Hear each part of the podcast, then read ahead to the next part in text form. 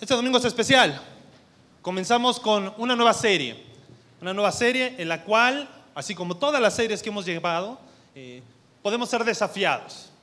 Estamos viendo el título ahí. ¿Cuál es el, el título? ¿Cuál es nuestra serie? Vamos a ver las qué? Las últimas palabras. Las últimas palabras del apóstol Pablo. Les voy a contar un chiste de esa historia de, uno, de dos hombres ahí dedicados a la construcción. Bueno, están en el, en el funeral de uno de estos hombres. Así que uno de ellos estaba al lado del féretro, acongojado, y ya llevaba un buen tiempo parado ahí. Es que era la muerte, era un funeral, por eso soy así. Entonces se acerca la esposa ¿no? del difunto, se la aproxima, le dice, disculpe, ¿usted conocía a mi esposo? Sí, sí lo conocía.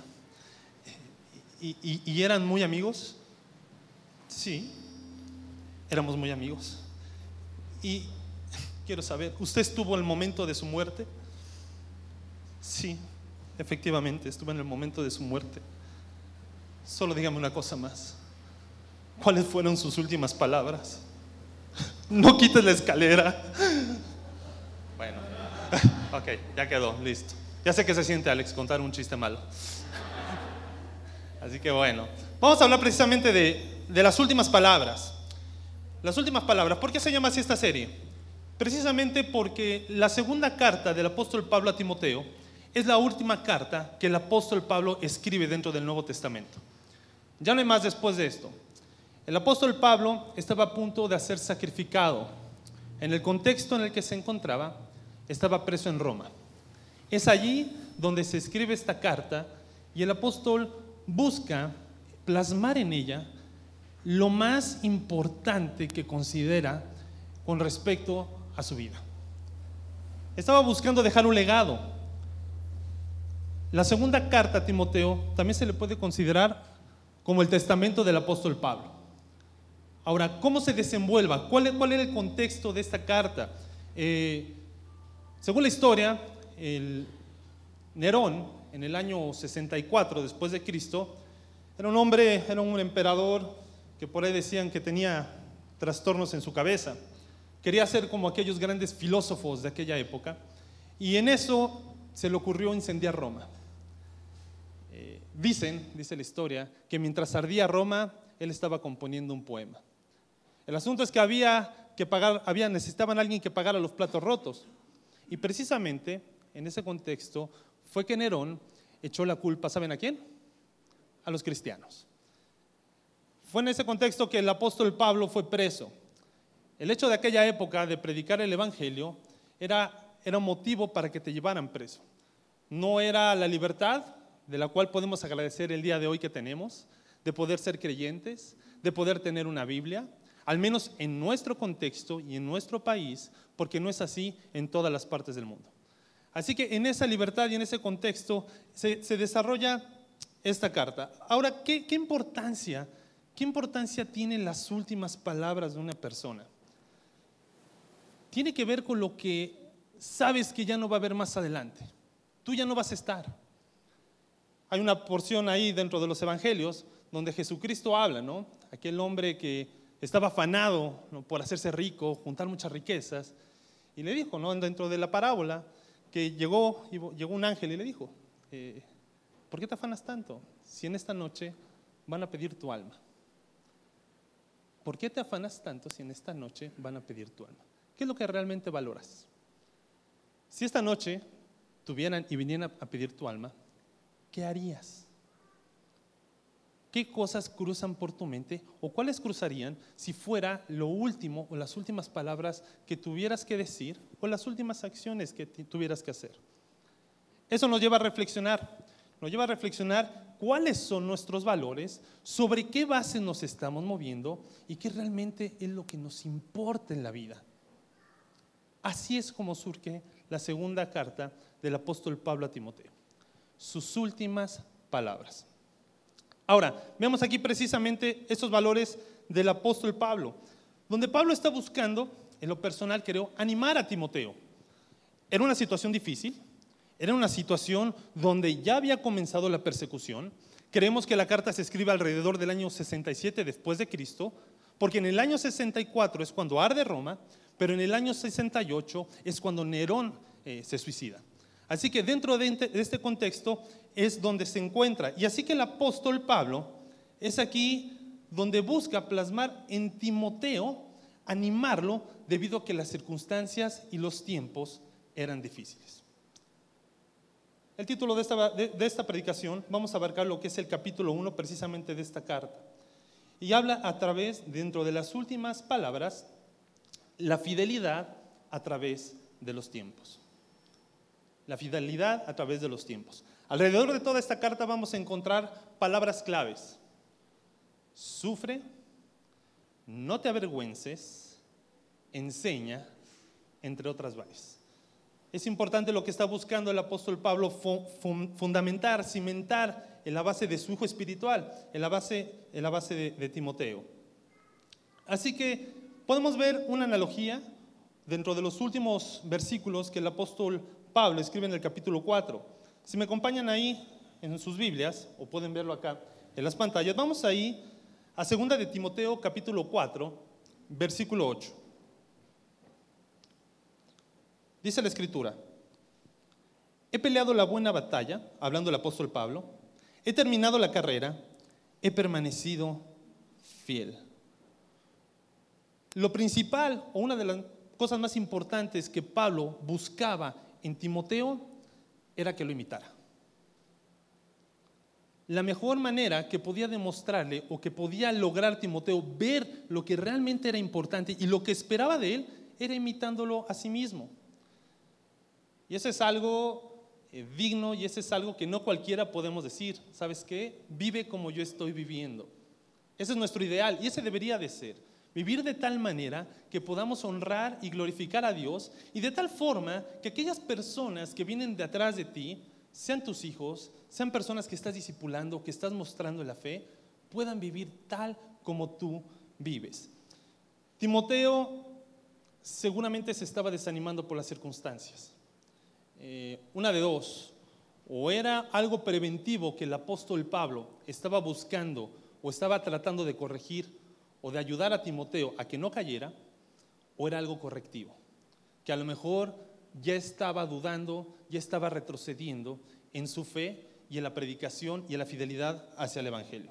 Así que tomando en cuenta todo esto, la idea central de esta predicación y de este primer capítulo se dice que es sé fiel al Evangelio.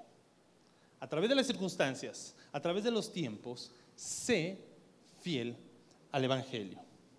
Con este objetivo en mente, podemos encontrar tres elementos.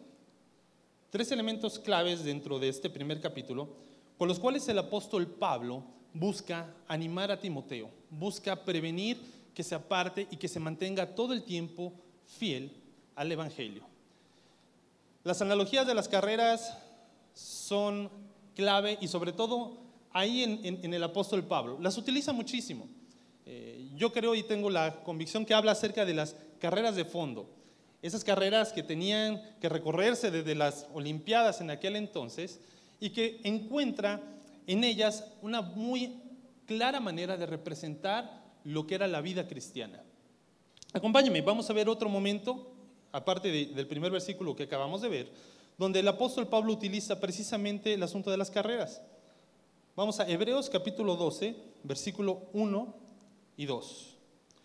Dice la escritura, por tanto, nosotros también teniendo en derredor nuestro tan grande nube de testigos, Despojémonos de todo peso y del pecado que nos asedia y corramos con paciencia la carrera que tenemos por delante, puesto los ojos en quién?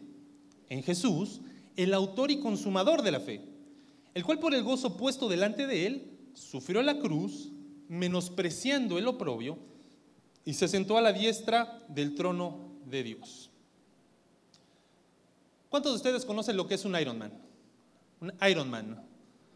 No estamos hablando de, los Avengers. No, no, no. Un Ironman, una carrera, una competencia denominada el Ironman. Es una carrera muy especial. No es como cualquier carrera, como medio maratón, 10 kilómetros, un maratón. No. Va. Tiene que ser, es como un triatlón súper desarrollado, ¿no? Donde se tienen que nadar 4 kilómetros se tienen que pedalear, andar en ciclismo 180 kilómetros para terminar corriendo una maratón completa de 42.2 kilómetros. ¿Quién se anima a inscribirse mañana conmigo a hacer uno de estos? ¿No? ¿Por qué no lo hacemos? Porque no es algo sencillo. Porque es algo en lo que tenemos que estar preparados. E incluso en nuestro país, y creo que a nivel mundial, tienes que estar calificado o precalificado para poder inscribirte dentro de estas competencias. Existen federaciones de atletismo donde precisamente cuidan que no cualquiera se pueda inscribir a esto simplemente por el, por el hecho de que pondría en riesgo su propia vida. Ahora, ¿qué es lo que está buscando hacer en primer lugar el apóstol Pablo en la vida de Timoteo? Lo primero que encuentro dentro de esos elementos que lo busca animar es, toma en cuenta cómo has comenzado. Toma en cuenta cómo has comenzado. Acompáñame ahí en segunda de Timoteo, en el capítulo 1, versículo 3 al 7. Dice la escritura, doy gracias a Dios, al cual sirvo desde mis mayores, con limpia conciencia, de que sin cesar hablándole Pablo a Timoteo, me acuerdo de ti en mis oraciones noche y día, deseando verte al acordarme de tus lágrimas para llenarme de gozo, trayendo a la memoria la fe no fingida que hay en ti, la cual habitó primero en tu abuela Loida y en tu madre Unice, y estoy seguro ahora que en ti también. Por lo cual, te aconsejo que avives el fuego del don de Dios que está en ti por la imposición de mis manos porque no nos ha dado Dios un espíritu de cobardía, sino de qué? De poder, de amor y de qué? De dominio propio. Podemos ver dos cosas a las cuales claramente dentro de lo que está buscando el apóstol Pablo formar y recordarle a Timoteo que tome cuenta en sus inicios, veo dos cosas. Lo primero que le está diciendo es, acuérdate de tu fe. ¿Qué era lo que estaba plasmado en la mente del apóstol Pablo con respecto a su hijo Timoteo? Tu fe no fingida. Aquella que traes, ¿no? Desde atrás. Aquella fe en la cual has caminado, en la cual has avanzado, has crecido. Lamentablemente, en mi caso, yo creo que en el caso de algunos de ustedes, yo conocí del Evangelio ya teniendo 20 años.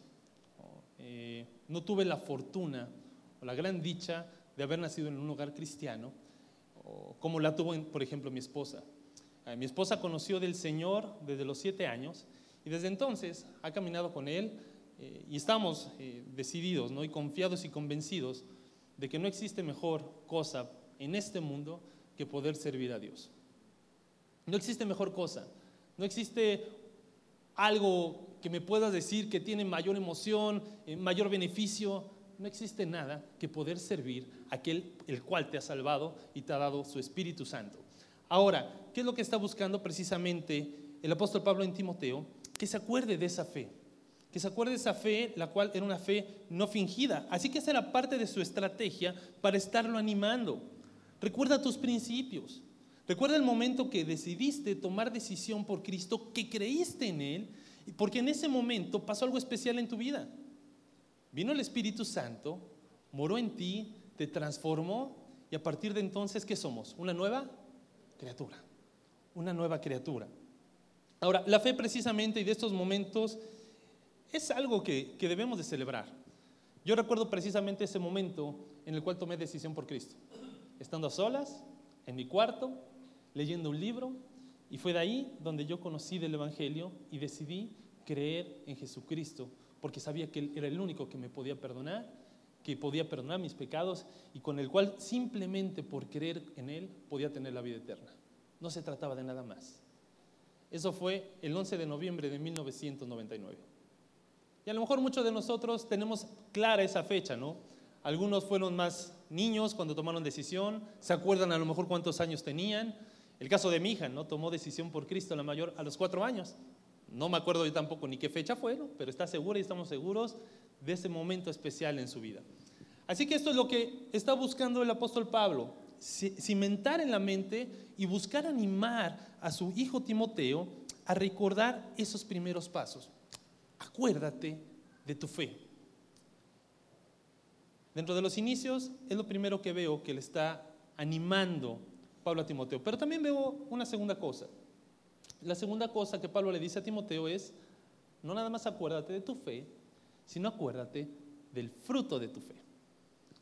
Dice la escritura, y si me acompañan ahí, en Primera de Corintios capítulo 2 versículo 4. Dice, y ni, mi palabra, ni mi predicación fue con palabras persuasivas de humana sabiduría, sino con, demostración, más bien, perdón, del Espíritu Santo y de qué? De poder, dunamis. Esa palabra que viene de dinamita, de ese poder al que estaba haciendo referencia el apóstol Pablo.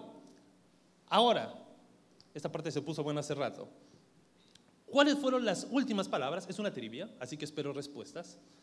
¿Cuáles fueron las últimas palabras de nuestro Señor Jesucristo sobre la tierra?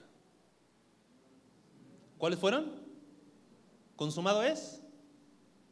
¿Consumado es o no? Pues no. ¿Cuáles fueron sus últimas palabras? Perdónalos, Padre. No, tampoco. ¿Cuáles fueron?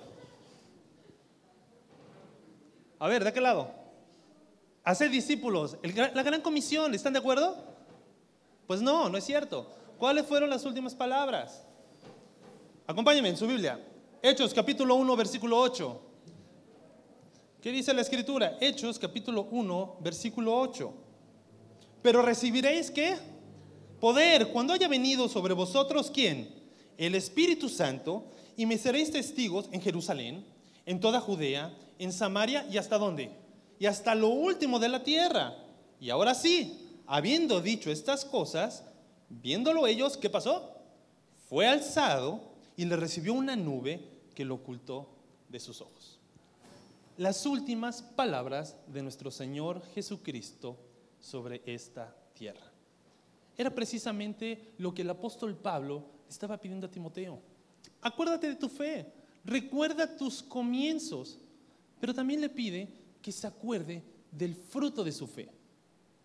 ¿Qué es lo que pasa en la vida de un ser humano en el momento que dice, yo quiero recibir al Señor? Perdóname, Padre, sé que soy pecador y sé que la única manera que puedo estar en comunión nuevamente contigo y tener la vida eterna es creer en ti. Creo en ti y te pido que seas mi Salvador personal. ¿Qué pasa en ese momento? El Espíritu Santo, ¿qué pasa? ¿Qué sucede? viene sobre nosotros. No es una gran sensación, no es algo espectacular que tiene que pasar, es el simple hecho de poner tu fe en el sacrificio que Jesucristo hizo por nosotros en la cruz. Eso pasa. Timoteo, acuérdate de tu fe, acuérdate de esos comienzos y a pesar de que vienen circunstancias difíciles, acuérdate cómo has comenzado tu carrera.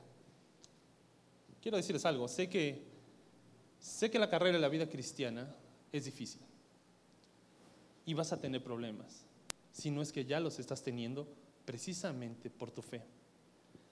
Tenemos que alabar al Señor y dar gracias a que no estamos en contextos donde predicar la palabra, donde reunirnos como en esta situación, donde tener una Biblia en casa eh, te puede costar la vida. Alaben a Dios por eso cada día. Porque no en todo el mundo es así. No es la misma situación que están viviendo en situaciones donde hay mundo, en el mundo musulmán, donde ser cristiano significa lo mismo que significó en la iglesia primitiva en el año, el siglo primero y segundo, que te costaba la vida. Así que acuerda de tu, de tu fe, acuerda tu fe, toma en cuenta tus inicios.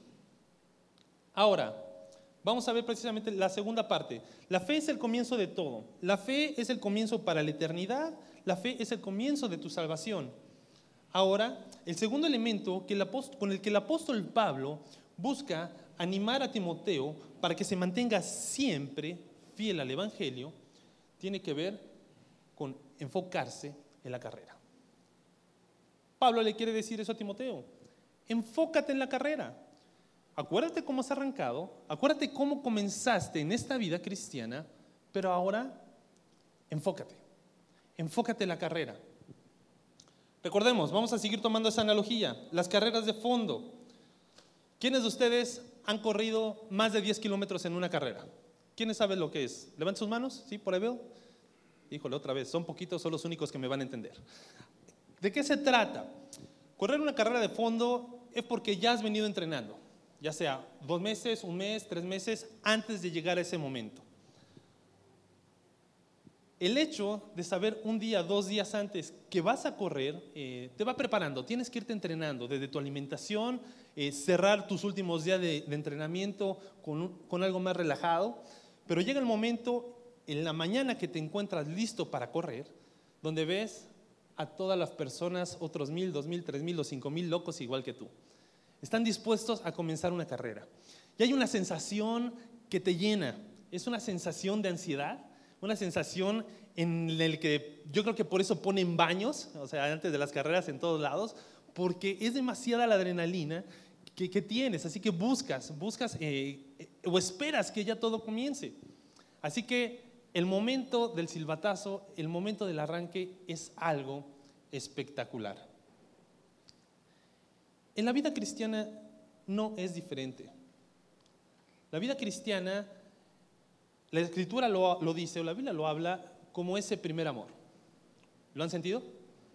Esa sensación cuando por primera vez escuchaste del Evangelio, cuando por primera vez lo entendiste, así que es todo nuevo y algo natural que viene de ti es que quieres compartirlo con todos. Eh, quieres predicarlo, quieres decirle a otros, mira, no entendía esto, pero ahora veo que la única manera de poder estar nuevamente en comunión con Dios es a través de Cristo. O sea, yo sabía que Cristo había muerto, yo conocía la historia, pero nunca había entendido que era necesario que yo me arrepintiera y que le recibiera. Por fin entendí que no todos somos hijos de Cristo, todos somos creación de Dios, pero no todos somos sus hijos. Y es necesario pertenecer al recibirle, formar parte de la familia de Dios.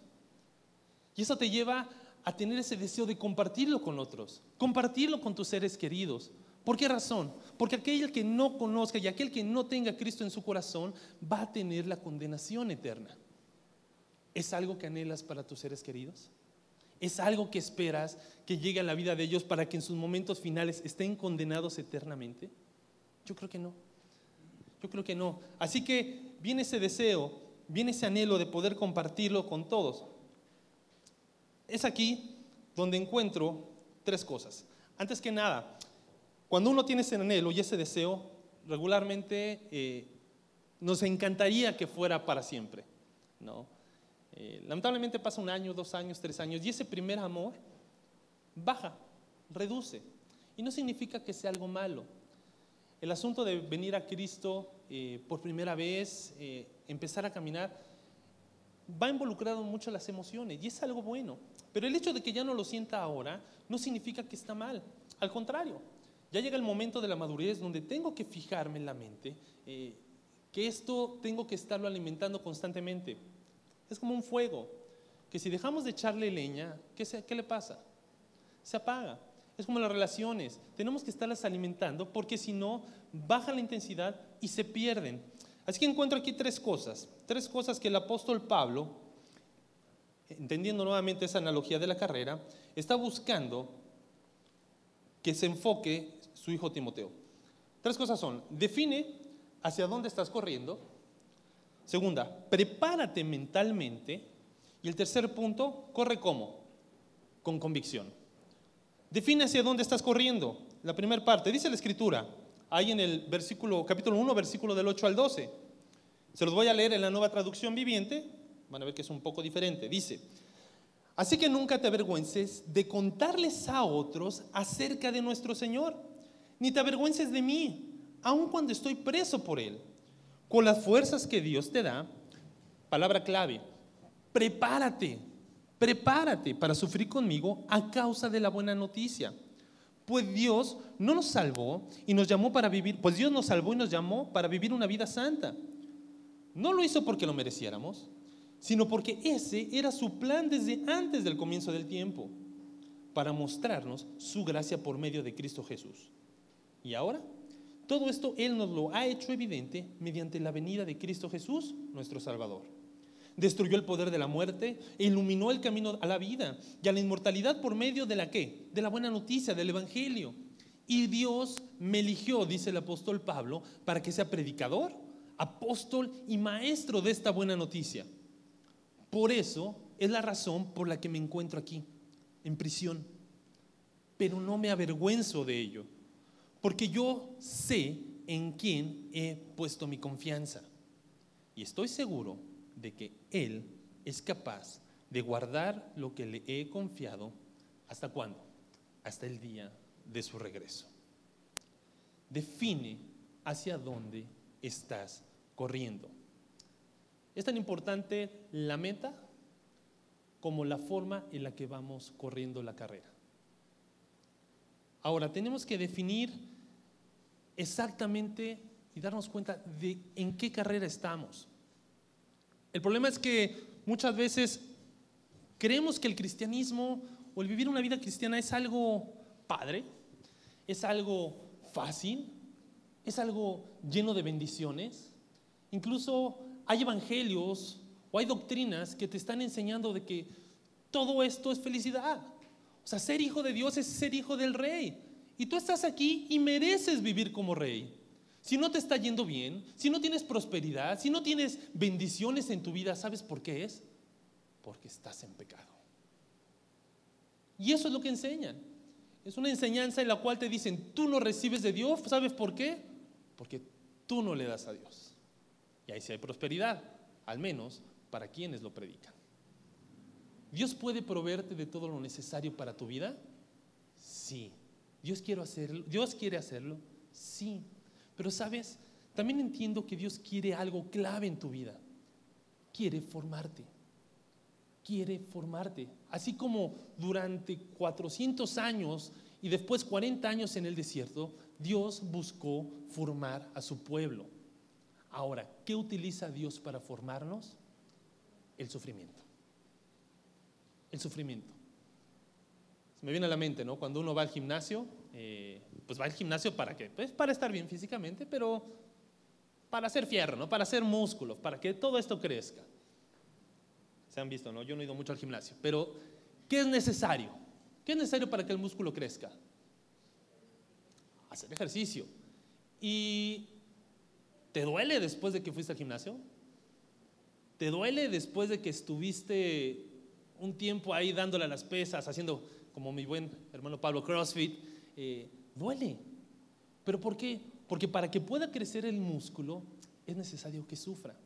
Es necesario llevarlo a la práctica. Y una vez que ha crecido te has acostumbrado a cierto peso, pues necesitas que meterle más peso.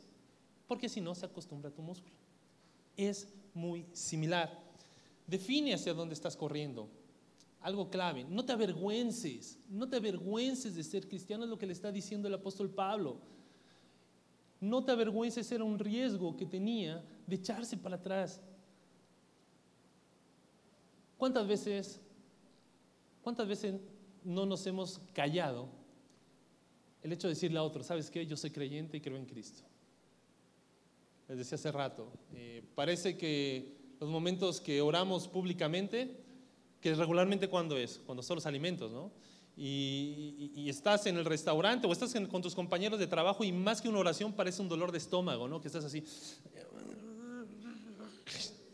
Y de verdad, te avergüenza. o el hecho de lo que puedan decir otra persona de ti. Así que tienes que definir cuál es la carrera donde va a haber sufrimiento. Define, define precisamente hacia dónde estás corriendo. Tiene que ver con ese enfoque. Ahora, parte de una carrera, o cuando vas a correrla, tienes que conocer el terreno por el cual vas a correr. Incluso los corredores días antes llegan, me, corren o entrenan sobre lo que va a ser la ruta, precisamente viendo eso. Eh, dice, dice la escritura, para que me acompañen, ahí en el versículo 8 de la nueva traducción Visvientes. Eh, con las fuerzas que Dios te da, prepárate para sufrir conmigo a causa de qué? De la buena noticia. A causa de la buena noticia. Tienes que definir hacia dónde estás corriendo. Tienes que definirte, tienes que saber la carrera en la que te has involucrado. Pero también el segundo punto, tienes que prepararte mentalmente. El Señor de Jesucristo dijo en Juan capítulo 16, versículo 33. Dice, estas cosas os he hablado para que en mí tengáis paz. En el mundo tendréis aflicción, pero confiad. ¿Por qué razón? Porque yo he vencido al mundo. Yo he vencido al mundo. Tenemos que prepararnos mentalmente. En la actualidad, eh, los deportes de alto rendimiento ya no es únicamente la preparación física que, que, reciben y que están constantemente para que un atleta pueda desempeñarse mejor. Ahora también existe lo que es una carrera que es la psicología del deporte, en el cual mentalmente estén preparados para aquellos momentos en que ya no puedan o sientan que su mente les dice que ya no puedes. Lo más que he corrido en la actualidad son 16 kilómetros en entrenamiento. Eh, mi anhelo es poder correr una maratón, 42.2 kilómetros. Ahora, eh, hay momentos que cuando vas corriendo ya después de los 10 kilómetros, dices, ya no puedo más. O sea, tu mente te está diciendo, párate. Y es ahí cuando tu preparación, no únicamente física, sino mental, eh, te lleva más allá al hecho de que no lo hagas y unos kilómetros, unos metros más adelante desaparece de tu mente. Así que eso es lo que está buscando Pablo. Le está diciendo, prepárate mentalmente. O sea, enfócate, define la carrera, prepárate mentalmente porque busco que estés enfocado en esto. Y por último que le viene diciendo, dentro de ese enfoque que busca Pablo en Timoteo, es que corra con convicción. Corre con convicción. ¿Qué significa la palabra convicción? Una definición que a mí me cautivó desde hace muchos años es aquello en lo cual tú crees profundamente y en el momento de creerlo y vivirlo, convences a otros a que crean lo mismo. Es la convicción aquello que invadió tu mente, te convenció de tal manera que lo vives, que cuando te ven otros están dispuestos y creen en lo mismo que tú crees. Eso es convicción. Y eso es lo que estaba viviendo el apóstol Pablo. El apóstol Pablo, ¿por qué se encontraba preso? Porque tenía una convicción en el Evangelio. Porque él era fiel al Evangelio y se mantuvo siempre fiel al Evangelio. Dice, he peleado la batalla, he terminado la carrera, he permanecido fiel. Y tenía esa convicción que por, eso, por ese resultado se encontraba preso. Ahora, prepárate, le está diciendo, prepárate para sufrir conmigo ten la convicción de que puedas llevar una vida al punto que aunque haya prisiones, te mantengas fiel. El apóstol Pablo lo hizo y su testimonio podemos ver dentro del libro de los Hechos cómo esa fidelidad, aunque tuvo cárceles en diferentes ocasiones, esa convicción se mostró en la vida de otras personas. Por ejemplo, podemos recordar al carcelero de Filipos. ¿Recuerdan la historia? Cuando el apóstol Pablo eh, es, es, preso, los llevan a él y, a Silas o a Bernabé, no recuerdo de nuevo, y los llevan preso a un calabozo. Y en ese momento pasa algo extraordinario. Hay un temblor, las puertas, las rejas de, los calabozos se abren, los cepos o los grilletes que tenían se caen, y en ese momento el, el carcelero de Filipos estuvo por, por matarse, porque el hecho de que se le escaparan los presos y el responsable le iba a costar la muerte. Y previo a que lo hiciera, del fondo de la oscuridad se escucha el apóstol Pablo, hey, aquí estamos. Ellos estuvieron presos, cantaban salmos, cantaban himnos, y, aún así se mantuvieron ahí a tal punto de qué pasó con el, con el carcelero de Filipos. ¿Cuál fue el resultado de ver eso en la vida de Pablo? Se convirtió. Puso su fe en Jesucristo, tanto él como toda su casa. Ese tipo de convicción es la que nos tiene que mover. Tenemos que correr con esa convicción en esta carrera que estamos involucrados. Si tú has puesto tu fe en el Señor, recuérdalo. Pero si es así, enfócate ahora en lo que tienes que hacer. No tires la toalla. Por último, el último punto que vemos dentro de esta carrera, dentro de esta convicción, dijo el apóstol Pablo, y esa era la intención. Acuérdate, Recuerda tus comienzos. Toma en cuenta cómo has comenzado. Segundo punto, enfócate en tu carrera. Ten presente hacia dónde te está dirigiendo y qué es lo que estás viviendo. Pero por último, le está diciendo, mantente firme hasta el final.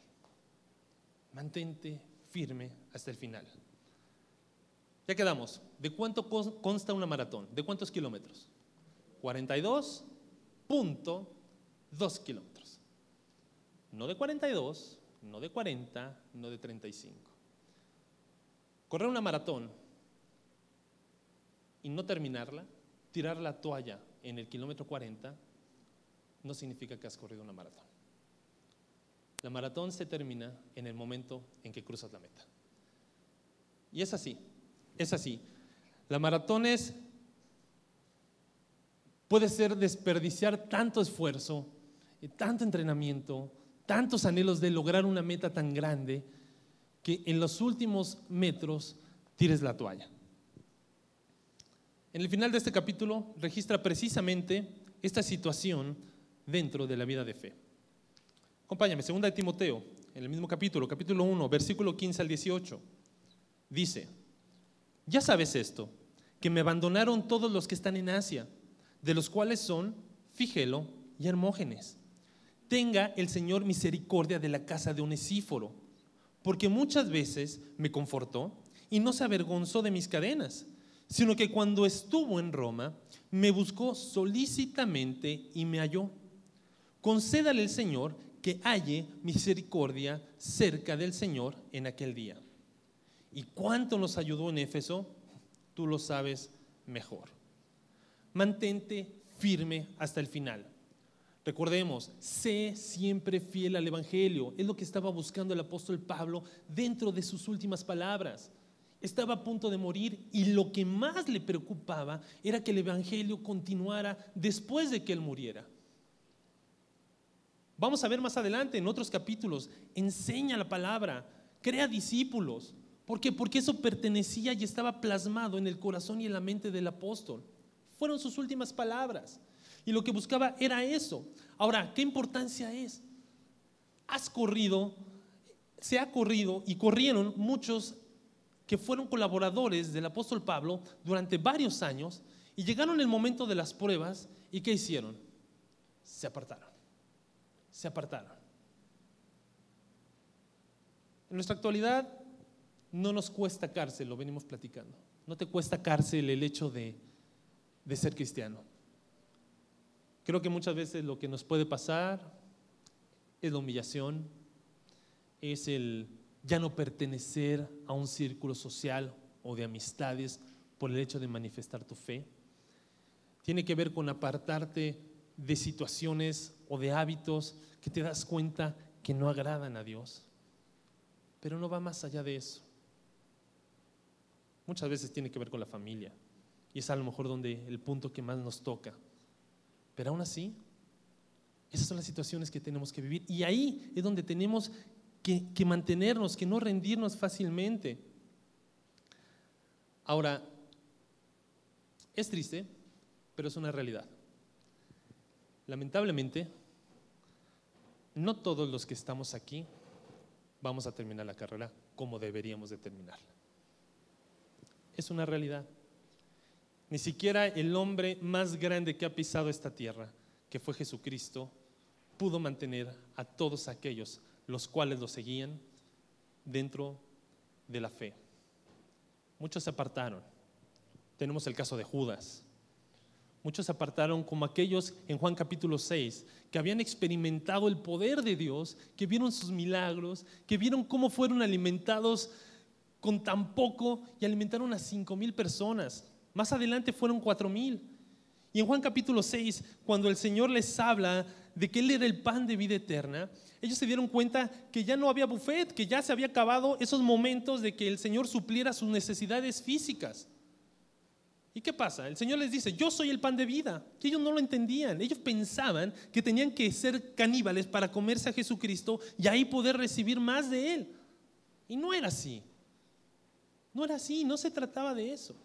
Se trataba de que entendieran la verdad, quién era el pan de vida. ¿Qué fue lo, lo triste dentro de ese capítulo? Que muchos se apartaron de la fe. Dice la escritura que muchos volvieron atrás. Y es triste, pero es cierto. Lamentablemente no todos los que estamos aquí, y no es mi anhelo ni tampoco es una profecía, pero no me gustaría no volver a verlos. Que se aparten por situaciones de pecado, que se aparten por situaciones de internas dentro de la iglesia, relaciones. Es que me vio feo, es que no me saludó, es que ahí no me cae bien, cualquier cosa. Aquellas situaciones que se dan hasta en las mejores familias, dicen por ahí. Ahora, no te rindas fácilmente, pero el último punto, dentro de mantenerse fiel, tiene que ver con el hecho de no confiarse. No te confíes. La última parte, dice ahí la escritura. Tenga el Señor misericordia de la casa de Onesíforo, porque muchas veces me confortó y no se avergonzó de mis cadenas sino que cuando estuvo en Roma buscó solícitamente y me halló. Concédale al Señor que haya misericordia cerca del Señor en aquel día. ¿Y cuánto nos ayudó en Éfeso? Tú lo sabes mejor. En esta parte hay, hay dos teorías con respecto a Onesíforo. Una es que ya había muerto. Incluso existe una oración a los difuntos donde precisamente habla de este tema. La otra teoría es que sí, él estuvo ahí y que no se avergonzó de las cadenas del apóstol. Al estudiar esto, no dejó de pasar en mi cabeza estudiarlo, estudiarlo, estudiarlo y verlo. Y yo quiero una teoría más, tengo otra postura, donde creo que Onesíforo también abandonó al apóstol. Capítulo 4, versículo 12, versículo 16, habla que solo Lucas se mantuvo con él hasta el final en el 16 donde deja claro es que todos me habían abandonado. Muchas veces has corrido con tanta pasión durante tanto tiempo, donde Dios te ha utilizado y te ha puesto en ministerios donde ha habido mucho fruto para la gloria del Señor. Y has crecido. Pero llega el momento final donde lamentablemente por situaciones de pecado o por desánimo, por apatía, nos apartamos del camino del Señor. Lamentablemente hemos escuchado de ministerios, pastores, grandes predicadores, que por unos momentos de lascivia, por unos momentos de descuido, han perdido han abandonado grandes ministerios.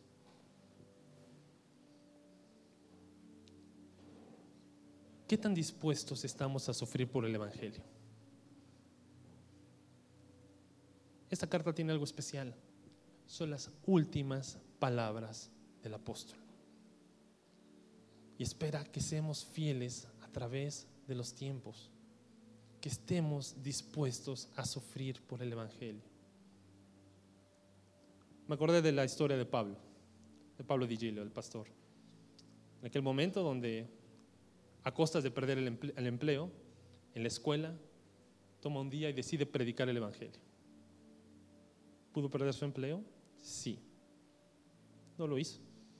Pero fue así que personas como Jorge, como Chiquito, como Alex, pudieron llegar y conocer a Cristo.